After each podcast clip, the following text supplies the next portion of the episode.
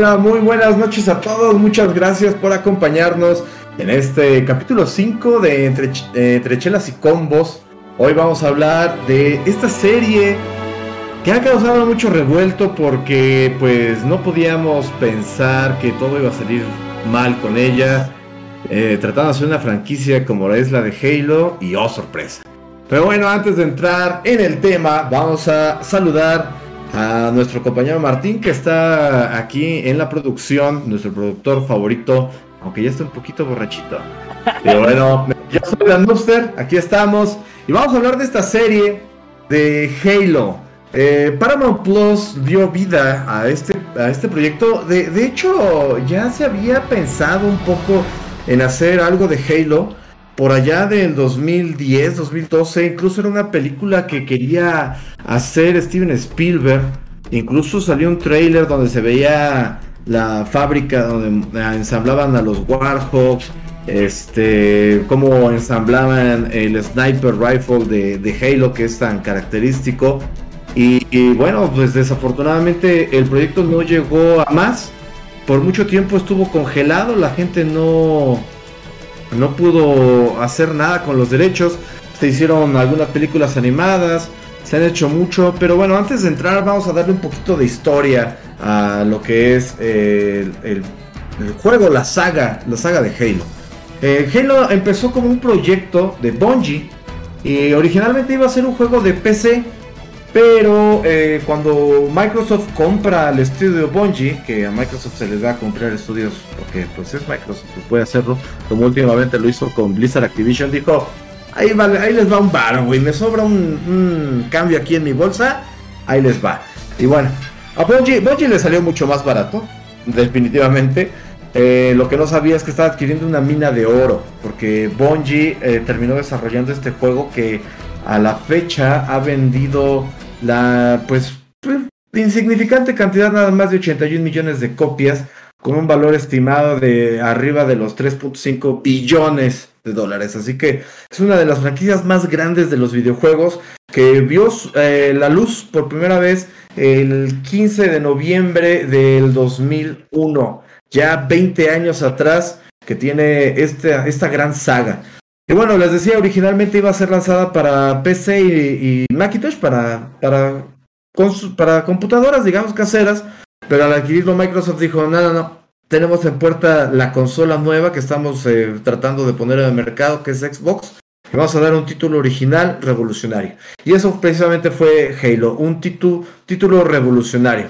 Ya antes habíamos tenido juegos de primera persona conocidos como shooters, eh, muy importantes como fue GoldenEye, y una pues secuela que no era secuela que se llamó Perfect Dark, es que estaba desarrollada por las mismas personas que hicieron GoldenEye, pero eh, le dieron un giro futurista, hablaba sobre extraterrestres y bueno, ahí tenía la protagonista incluso que Joanna Joan Dark era un acrónimo de Joan d'Arc, la liberadora francesa durante la Guerra de los 100 años, pero bueno, esa es, esa es otra historia.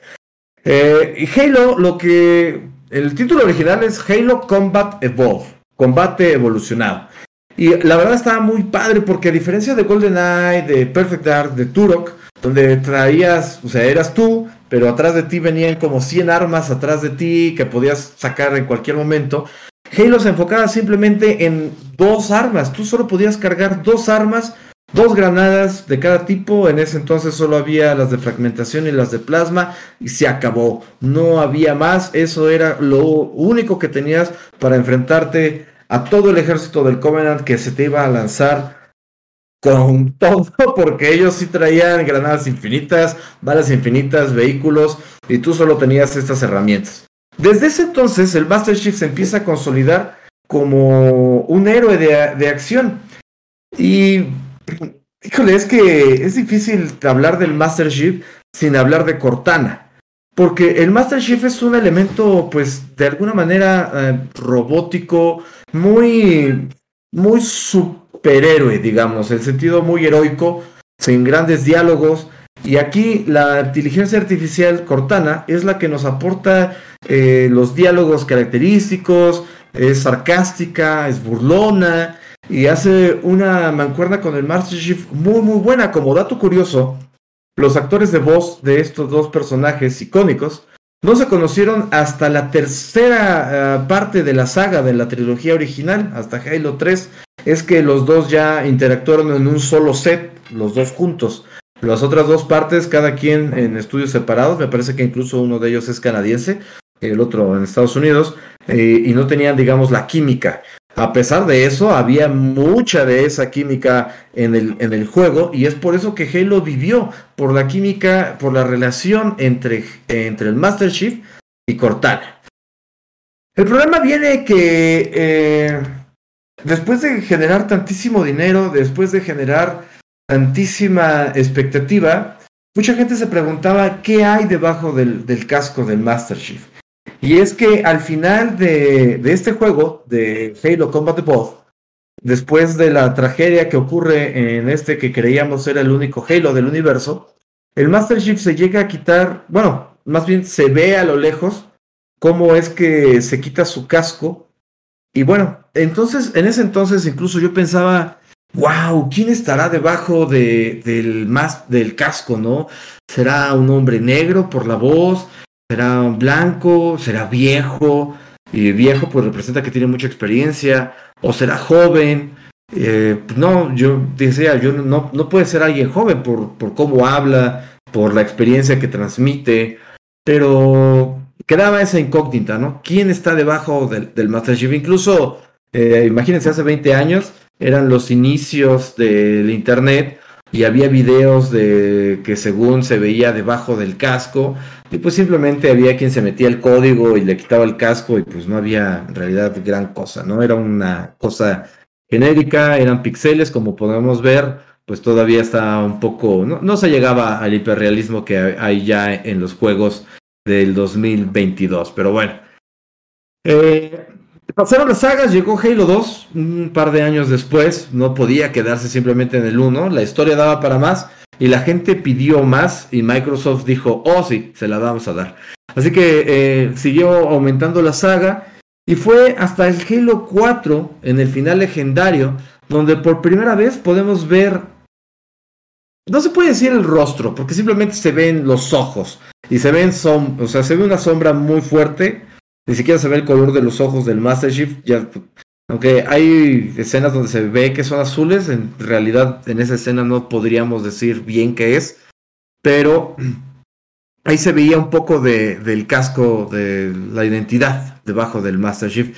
Y yo decía, cuando vi esa escena, más que sentirme reconfortado, me sentía, pues, no sé, incluso hasta traicionado. Traicionado porque pues ya no, ya sabía quién era. Eh,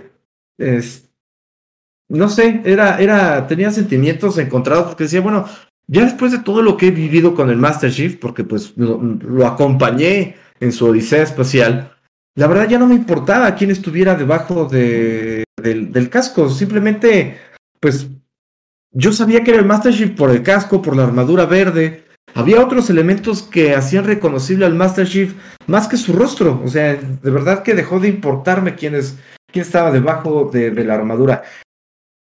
Creo que este pensamiento no lo tuvieron los productores de la nueva serie. Y es en el primer capítulo, por ahí preguntaban en el chat que si deberían de verlo.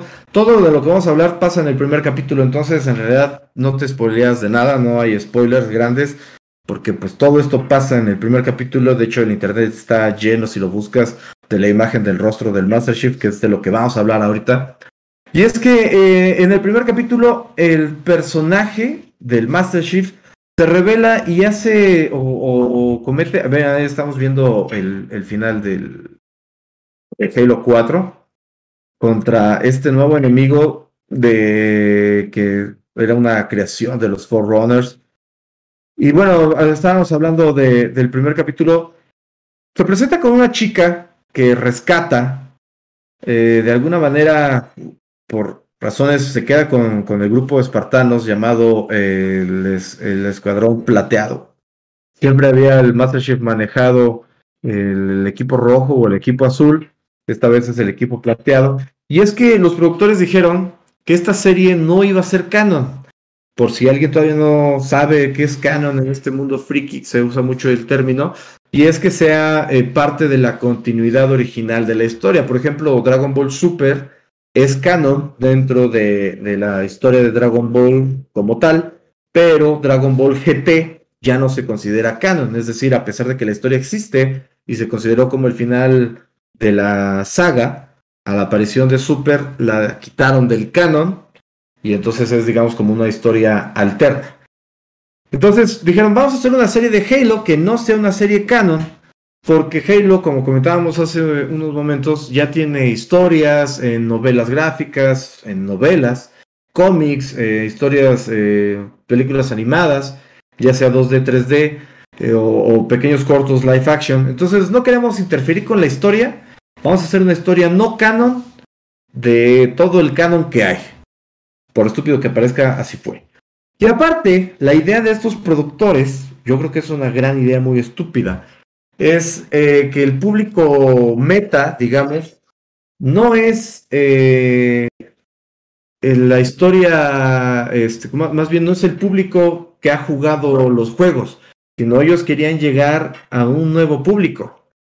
Pero es como querer venderte Star Wars a fans de no Star Wars, o sea, está muy difícil hacer eso.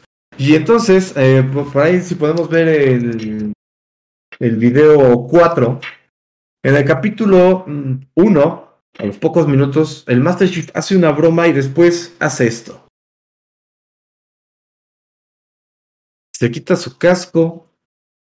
Yo pensé que hasta ahí se iba a quedar. Hasta ahí yo dije, bueno, van a mostrar solo la nuca, pero no. Muestran el rostro completo del Master Chief para que la chica sintiera eh, empatía, confianza y se dejara eh, llevar. Entiendo por qué lo hicieron. Eh, un poquito de contexto de la serie. Les digo, no, es spoiler de nada, de verdad que no, no pasa nada. Este. La chica cuenta, después de una broma horrible del Master Chief, el Master Chief en 20 años en el juego nunca había hecho una broma. Y aquí a los 15 minutos de que habla, hace una broma terrible aparte. Este, dice que el Master Chief mató a su mamá. Entonces a la chica le, le, parecía o no era posible confiar en el Master Chief porque pues él era un soldado, pero para la niña representaba un asesino que le había quitado a su madre y acababa de perder a su padre en una invasión del Covenant. Entonces el Master Chief le quita su casco, legendario, épico, característico. Tú ves el casco y, a lo mejor habrá gente que no sepa que se llama Master Chief, pero dicen, es el de Halo. Y en la serie deciden quitarle el casco para mostrar su rostro y el rostro no te dice nada. Si te muestran esa persona, no ves a Halo, no ves al Master Chief, ves a un tipo con una armadura, no te dice nada. Entonces, primer error ahí, y es un error fatal, que aparte repiten y repiten y repiten, o sea, pareció que se sintieron muy cómodos mostrando el rostro y, diciendo, este es el Master Chief, cuando el Master Chief es el personaje de la armadura. Eh, recuerdo las palabras de Stan Lee, Stan Lee decía que Spider-Man llevaba máscara porque quería diferenciarlo de los seres más populares, que a la fecha son Superman y Batman. Y decía, tú sabes que Superman y Batman son blancos, este, que, es un hombre, incluso, sabes la edad más o menos de Superman o de Batman, pero tú no sabes quién está abajo de eh, la máscara del amigable vecino Spider-Man. Entonces, para Stan Lee era muy importante la máscara porque uno protegía su identidad, no nada más se pone unos lentes ridículos como Clark Kent, sino había una máscara que protegía por completo la identidad de, Peter Parker y protegía a sus allegados, pero también decía, abajo de la máscara puede estar cualquiera. E incluso, como referencia, en la última película de Spider-Man, No Way Home, Electro, cuando es rescatado por el Spider-Man de Andrew Garfield, le, dijo, vienes de un barrio bajo, este, y no sé qué otra cosa, le dice, yo pensé que eras negro. Porque abajo de la máscara de Spider-Man puede estar cualquier persona. Y esa era la magia del Master Chief, que abajo del casco del Master Chief puede estar cualquiera. No necesitas ver el rostro para reconocer al héroe o reconocer la figura. Entonces, primer error ahí. Y es que eh, a la historia del cine hemos visto personajes enmascarados por doquier. Incluso lo comentábamos en los podcasts anteriores, eh, cuando iniciábamos con el terror. Pues los primeros maquillajes desaparecían a la persona y nos hacían ver a otro ser a través del maquillaje, efectos especiales. Ahora ya eh, uno de los villanos más icónicos del cine, Thanos, está completamente generado por CGI. E incluso otro de los personajes más icónicos del cine, Darth Vader, se mantuvo como por, digamos, 90% de la trilogía original debajo de una máscara. ¿Qué necesidad hay de mostrar a la persona debajo? Yo sé que nos causa muchísima intriga, incluso como mexicanos tenemos esta tradición de eh, la lucha libre, donde de vez en vez se genera esta lucha de máscara contra cabellera, ¿no? Y el que pierde revela su identidad. El último grande, digamos, en revelar su identidad fue Dr. Wagner, que perdió la máscara. Eh, mucho parecido a, Alejandro Fernández, sin ser acá de los. bueno, eso ya es otra historia, pero la máscara representa muchísimo. ¿no? Nosotros podemos representar a Batman por la máscara, sin saber incluso o, saber quién está debajo. La máscara hace Batman, la máscara hace Spider-Man, el casco hacía al Master Chief. Y entonces hacen una serie donde les importa un comino la máscara, de donde les importa un comino este, quién deba de estar debajo de ella, y hacen esto. Y es que se ve muy claramente que a los productores, eh, no sé si no leyeron o si no jugaron, y les pasó lo mismo que a los que hicieron Resident Evil, que les valió madre todo el lore que hicieron con los juegos. Y ellos dijeron, nada, vamos a hacer esta historia, se va a llamar Resident Evil, poco tiene que ver con Resident Evil. Es más, solo salen zombies y a lo mejor por eso ya es de Resident Evil y ya con eso tiene. Entonces, eh, Martín, no sé si nos puedes mostrar el, el, video número 6. Eh, y es que les decía que tenemos grandes ejemplos, como el ejemplo de Hugo Weaving en B Vendetta, donde durante toda la película actúa a través de la máscara. Yo sé que parece difícil, pero los grandes actores lo pueden hacer a través de su, su postura, eh, su lenguaje corporal. Incluso en una de las últimas eh, series de Marvel, que es este eh, Moon Knight, Oscar, Isaac nos regala grandes actuaciones, y digo en plural, porque son dos personajes. Y tú puedes identificar cualquiera de los dos personajes, ya sea este Mark o su otra identidad, que ahorita se me fue el nombre, por cómo se para, por la mirada, cambia por completo el personaje con solo su postura. Y aquí no pudieron hacerlo, o sea, Entiendo que el actor no es Oscar Isaac, que, es un gran actor, es un gran actor a pesar de que ha hecho bodrios como este, La Era del Apocalipsis, donde interpreta Apocalipsis, pero fue muy malo y aquí en Moon Knight es demasiado bueno. E incluso les recomiendo, si quieren ver otra gran actuación de Oscar Isaac, en HBO Max, escenas de un matrimonio al lado de la ganadora del Oscar, Jessica Chastain. Eh, es una miniserie de cuatro o cinco capítulos donde muestran, eh, ah, ¿cómo decirlo? Esa historia de un matrimonio que se rompe, pero aparte se rompe de una forma, híjole, es un gran amor el que tienen los dos personajes, solo que no es igual. Y te representa ahí los problemas que hay cuando dos personas se aman, pero no se aman de la misma manera. Entonces, véanlo, está muy buena, la verdad, está muy buena. Y Jessica Chastain aparte que se me hace increíblemente guapa, es una gran, gran actriz y nos una actuación muy íntima porque la mayoría de los capítulos incluso solo son ellos dos hablando. Es una hora de, de capítulo de ellos dos hablando, este, actuando y entregándonos pues el alma y el cuerpo, porque sí está muy física también su, actuación de ellos. Entonces, si quieren ver a Oscar Isaac en otra cosa que no sea de superhéroes, véanla, está muy buena y está por HBO Max. Bueno, regresando al tema, también hemos tenido recientemente en la misma plataforma de Disney Plus otra serie donde el personaje es un casco todo el tiempo y no es necesario que nos diga más, The Mandalorian. ¿no? Aclamada por la crítica, una de los mejores ejemplos de Star Wars, aparte de Rogue One. Increíble, ¿no? Que las mejores películas o elementos de Star Wars no sea la saga principal de Star Wars.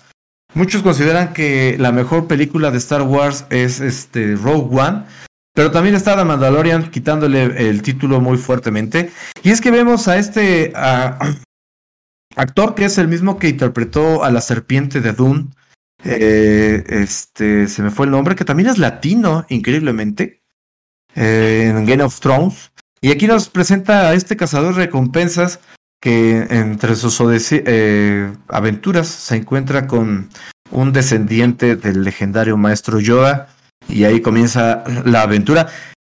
Y todo el tiempo trae la máscara, ¿no? O sea, se lo quita de vez en vez, pero la mayor parte nos entrega la actuación a través de la máscara. Entonces ya tenemos ejemplos importantes, les decía yo, incluso el mismo Darth Vader, este, en el caso de Darth Vader es, es diferente un poco porque el actor era uno y la voz era de otro actor, entonces mucho de la actuación viene a través de, de la voz. Entonces ahí eran dos elementos importantes. Se ve un poco robótico el Darth Vader porque tiene esta cosa que en el cuello entonces, a lo mejor si, si, cambiara un poco la altura de su cabeza o cosas así que representarían una mirada, sería más fácil para el actor interpretar ciertas emociones que Darth Vader podría llegar a tener. Pero bueno. Entonces aquí toman este elemento tan importante como era la identidad del Master Chief y la desechan en el primer capítulo. Entonces, no sé ustedes qué piensen, pero para mí se me hizo eh, sacrilegio, si fuera la, la palabra. La otra palabra que tenía en mente era pendejada pero preferí usar sacrilegio primera vez. Entonces, eh, aparte el actor, no sé, no se me hace tan bueno. La serie, digamos, no es tan mala, aunque tiene estas cosas en donde, aparte de la armadura, que se maneja que es una armadura de nombre Mjolnir, como el martillo de Thor, que pesa una tonelada, este... Es, es un ser que mide supuestamente dos metros gracias a los implantes biónicos y no sé qué. Se la quita en el segundo capítulo como si fuera su ropa y anda después, este, se la vuelve a poner y luego se la vuelve a quitar. O sea, de verdad que como que los, los creadores de esta serie, les repito, les pasó lo mismo que como con los de Resident Evil o los de Silent Hill. Este. No, o sea, no, no vieron el juego, no lo jugaron, no son amantes de Halo.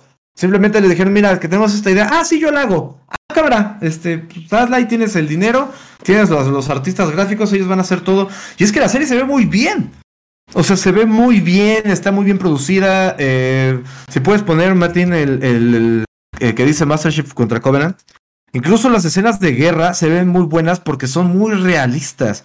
El primer capítulo abre con la invasión del Covenant. Este es ya más adelante en la historia Vean, se ve a uno de estos este, extraterrestres partido a la mitad, ¿no? Cuando eh, los elites atacan a los humanos con sus eh, armas de plasma, literalmente los vuelan, los desaparecen. Y está muy padre porque el juego de, Halo en realidad no tiene violencia gráfica, no es como Gears of War, donde ves cómo despedazas con una sierra a, a un enemigo o a una persona en el juego nunca ves eso. A pesar de que hay disparos a la cabeza, jamás ves que le explote la cabeza a alguien por esto. Y vean, después de quitarle la máscara, no contentos con eso, todavía nos dan tomas tipo Iron Man, donde se ve a la cara del Master Chief, que a nadie, repito, a nadie le interesa ver, adentro del casco tipo Iron Man. O sea, ni siquiera pudieron hacer eso bien.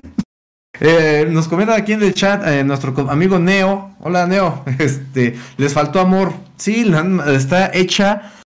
Yo creo que si con las largas les hubiera quedado mejor, porque no, no se les nota el cariño por la serie. Vean, estas tomas están padres a contraluz, peleando contra un elite. Están muy padres los elementos, pero lo que vamos a ver adelante, ve, la cara del Master Chief golpeando. En los juegos eh, no representa eso. El Master Chief es algo más. Y yo creo que una de las grandes citas del Master Chief es, es lo que vamos a ver. Martín, si puedes mostrar el video 8. Vamos a escucharlo. Y viene en esta última entrega, que es Halo Infinite. La saga sufrió un bajón en el Halo 5, pero este Halo Infinite revitalizó a la serie. ¿Y por qué la revitalizó? Porque le agregaron el elemento de Cortana. Vamos a oírlo, por favor. It's over.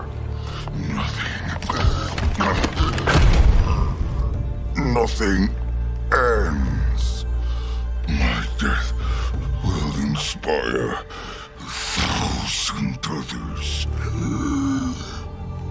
Tell them I died well. I don't understand. You showed him respect. He was a monster.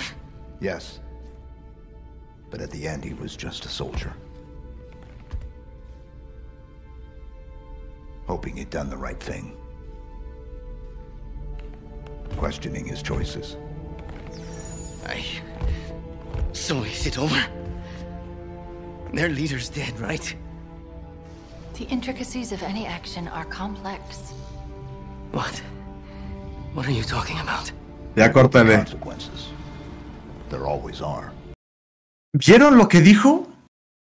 Al final era solo un soldado tratando de hacer las cosas bien. ¡Wow! Esta, esta frase, a pesar de que él el Master Chief se la dice a, a este Echo, no me acuerdo qué número, representa más al Master Chief que en toda la serie de Halo. Porque ahí se ve lo que el Master Chief es. Él está describiendo a su enemigo, pero a la vez está describiendo a sí mismo. Solo es un soldado tratando de hacer las cosas bien. Y es que a lo largo de, ya seis, saga, seis juegos de Halo, eh, de la saga principal, porque obviamente tenemos Reach y dos Wars, y algunos, algunos más pequeñitos, pero también están por ahí. Esa frase representa la esencia del Master Chief. Él es solo un soldado tratando de hacer las cosas bien. Y en la serie no se ve eso, no se ve reflejada esta identidad. Incluso en el clip que, vimos o que, podemos volver a ver, se ve que golpea con furia a, uno de los eh, elites. Hay un honor detrás del Master Chief.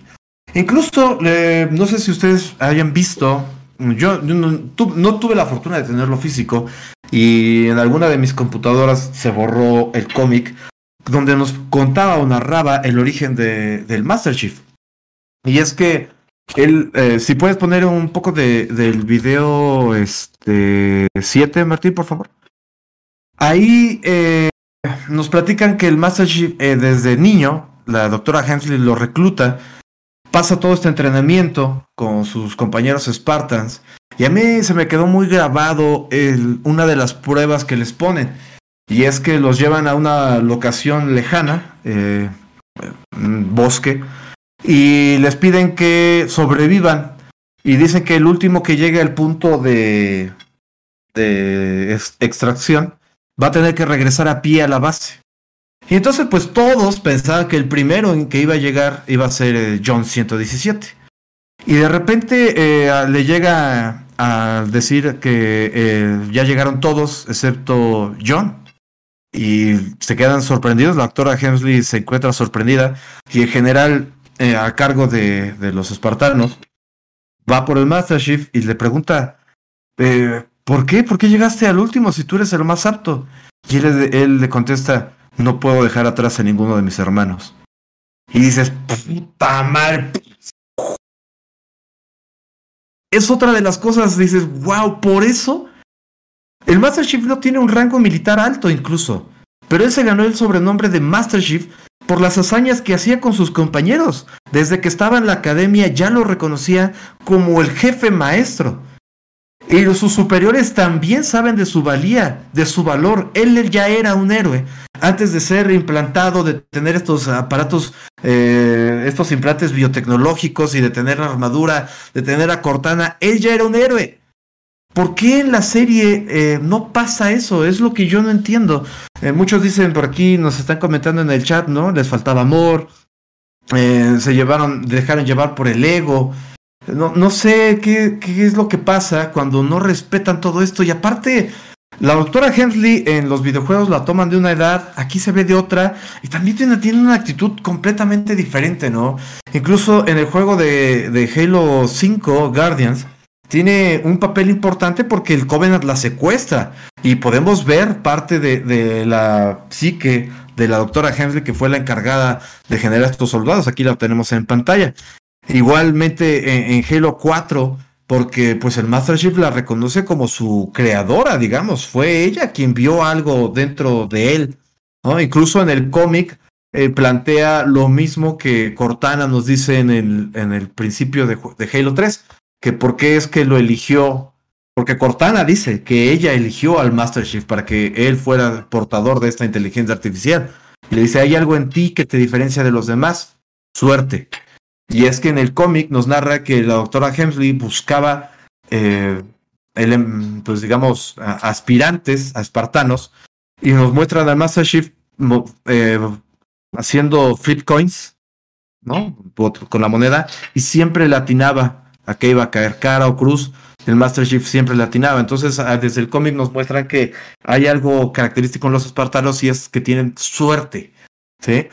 Pues esta serie no tiene suerte porque ha sido acribillada por la crítica, por los fans.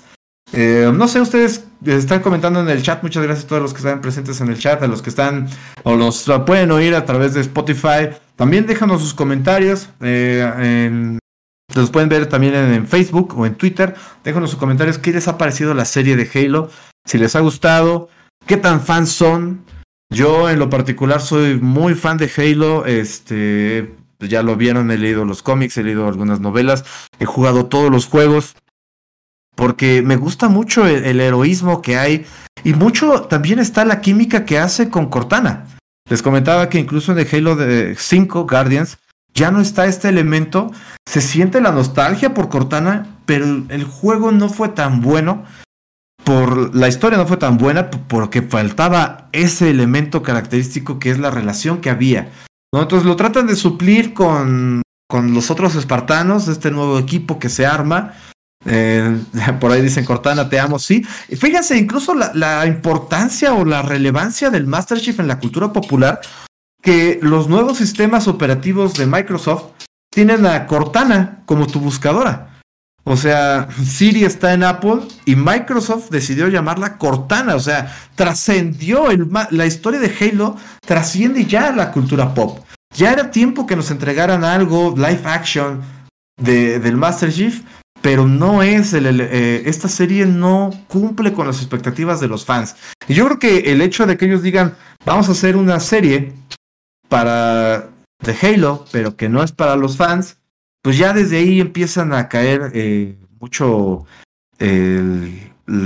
como el target que tienen, ¿no? No sé, generalmente usan, eh, ¿cómo se llama? Focus Group como herramienta de marketing para saber si les gusta o no. Yo creo que aquí se la pasaron por el arco del triunfo y dijeron, eh, yo creo que sí les va a gustar, se llama Halo y pues, si no, traemos, traemos a gente nueva.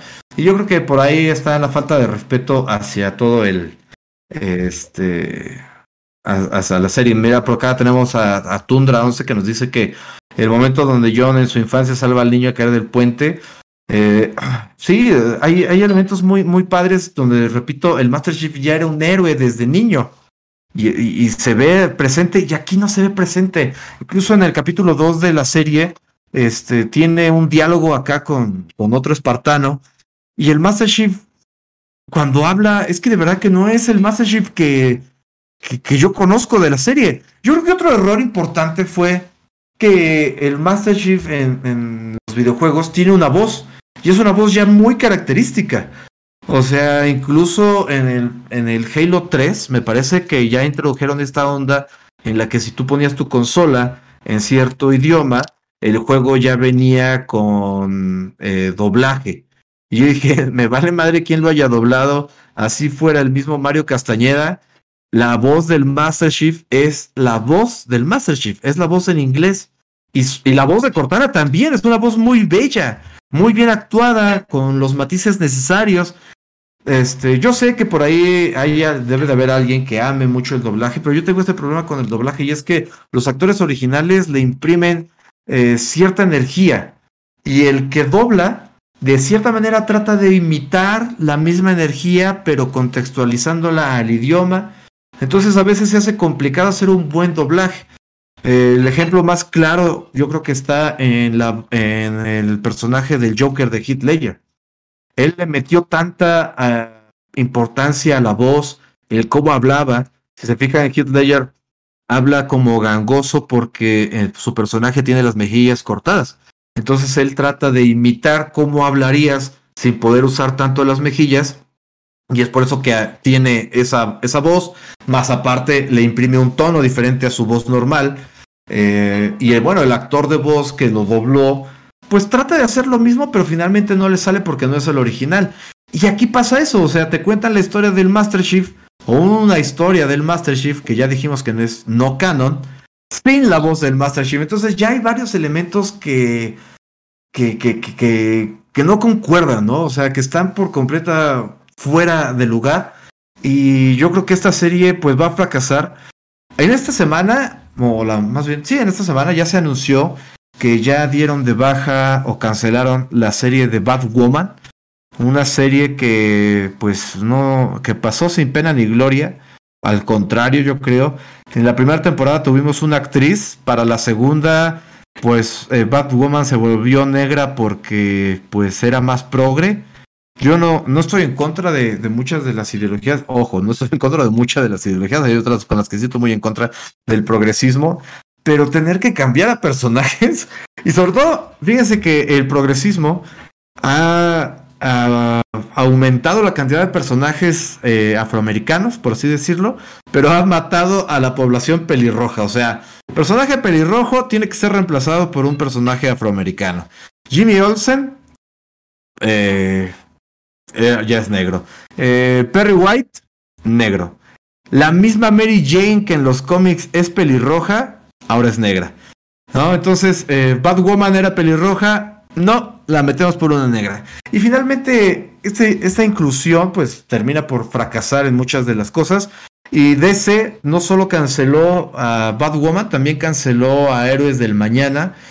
Y eso quiere decir que el, al público no le puedes dar cualquier cosa. Y menos cuando hay cómics que respaldan muchas de las historias por más de 20, 40, 60 años. Entonces tú no puedes llegar y decir, este es el personaje porque hay muchos geeks como, como un servidor, como los que nos están leyendo, eh, este, que, que no, no, no reconocen a esos personajes, ¿no? Incluso ha habido faltas de respeto grandísimas, como el caso de el mandarín en Iron Man 3, ¿no? Lo comentábamos en el capítulo 2, en lo bueno, lo malo y lo feo de, del universo cinematográfico de Marvel, donde decíamos que fue horrible lo que hicieron con, con el mandarín, al decir al final de, ah, no, pues es un actor que, que, que, que no es el mandarín, pero pues que sí era el mandarín. O sea, eso no se hace, no puedes ir contra los estándares, digamos, que tenemos contra personajes icónicos. El mandarín es un gran enemigo de Iron Man y desecharlo de esta manera. Y aquí estamos viendo algo muy similar. Nos, nos comenta aquí nuestro amigo Oscar que el, el, doblaje de Blizzard en el juego de Diablo es bueno. Sí, obviamente hay obras buenas de doblaje, ¿no? Incluso, pues algunas de las obras más representativas del doblaje mexicano, que sirve como doblaje latinoamericano, pues son Los Simpson donde muchos reconocen que los Simpsons mexicanos son mejores que los Simpsons gringos, ¿no? Porque las voces, la voz de Homero, eh, se me fue ahorita el nombre de, del actor de doblaje, es un clásico, o sea, tú lo reconoces a los Simpsons por, por esa voz, e incluso los, las bromas que hacen, mexicanizadas de alguna manera, son mejores que las bromas gringas. Entonces, sí hay buenos elementos. Otro gran ejemplo de doblaje eh, sería Shrek. Donde incluso se disfruta más la voz eh, de, los, de, los latinos. Y es que el doblaje mexicano, por si no lo saben, no solo es mexicano, va a toda Latinoamérica e incluso llega a llegar a España, donde hacen una cosa muy rara con el castellano. Y, los, y a veces los mismos españoles prefieren el doblaje latino. De hecho, hay canales famosos de youtubers de mexicanos, de españoles reaccionan al doblaje latino de Dragon Ball porque les gusta más lo que hacen aquí en México con ciertas sagas que lo que vemos este, en su país. Pero bueno, entonces, pues ahí está, a, grandes rasgos, esta es el, la crítica, pues siento que fue una crítica un poco tirándole mala onda, pero es que hay pocos elementos rescatables de esta serie, ¿no? La relación de, del Masterchef con sus compañeros, con esta chica, este, no sé, yo no veo al Master Chief, la veo y de verdad que yo no veo al, al Master Chief que yo conozco desde hace 20 años. Y son 20 años de conocer a un personaje, de jugarlo, de, de saber cuándo es él. Y les repito, ese diálogo que, que, que, vimos contra su enemigo, un enemigo que estuvo muy presente en todo, me gustó porque en otros juegos de, de Halo no hay un como jefe final. incluso en el, en el Halo 1, pues no hay un jefe final, incluso no hay jefes, simplemente vas avanzando en la historia, te enfrentas a lo mejor a grandes hordas de enemigos, avanzas, todo era muy lineal. Este Halo Infinite nos regala un mundo abierto donde tú puedes ir a seleccionar ciertos puntos, ciertos objetivos, aunque tienes una historia principal que seguir. Eh, pero el, el, personaje antagónico era este Brute, eh, muy temible, general descendiente, o más bien como que el, que queda después de Atriox, que muere al principio, o sea, al principio Atriox le gana al Master Chief, pensamos que Atriox va a ser el, el, enemigo a vencer, y no, resulta que es este otro porque Atriox murió durante el tiempo que el Master Chief estuvo perdido, y, tenemos a, este antagonista, y al final el honor de un guerrero que reconoce a, otro guerrero, ¿no? De verdad, ese diálogo creo que es de lo mejor que nos ha dado eh, la saga de Halo. Y está muy bien llevado este nuevo Halo, ¿no? Y es raro porque tenemos el juego tan fresquecito y después nos entregan esta nueva, o esta serie, perdón, y hay mucho contraste entre los dos elementos, ¿no? Incluso vean, ahí estamos viendo el final legendario donde humanos y elites se, se, unen porque sabían que ya estaba cerca el final con la explosión ahí y, se venía ya el fin de, Halo, de, de ese aro. Y bueno, pues ahí está chicos, espero que les haya gustado esta, esta versión de entre chelas y combos. Fue algo rápido, pero ya lo traía yo adentro, quería expresarlo. Espero hayan estado de acuerdo conmigo, si no lo están pues los leo en los comentarios, vamos a comentarlo por, por Twitter, si, si por ahí nos ven. También estamos ahí en, obviamente estamos en Spotify. Muchas gracias a quienes nos oyen en Spotify. Muchas gracias a quienes nos siguen en, Facebook. También subimos los capítulos completos. Ya saben que en Twitch se llegan a perder un poco, eh, pues después de cierto tiempo, pero ahí en Face ahí está. Y bueno, eh, los dejo. Muchas gracias a todos. Gracias a todos los que estuvieron comentando en el, Twitch. Se me, es difícil un poco hablar y leer los comentarios, eh, aunque lo traté de hacer. Pero bueno, muchas gracias chicos. Esto ha sido por todo por hoy. Yo soy The Noobster. Gracias a Martín en la producción. Me despido. Hasta la próxima. Nin.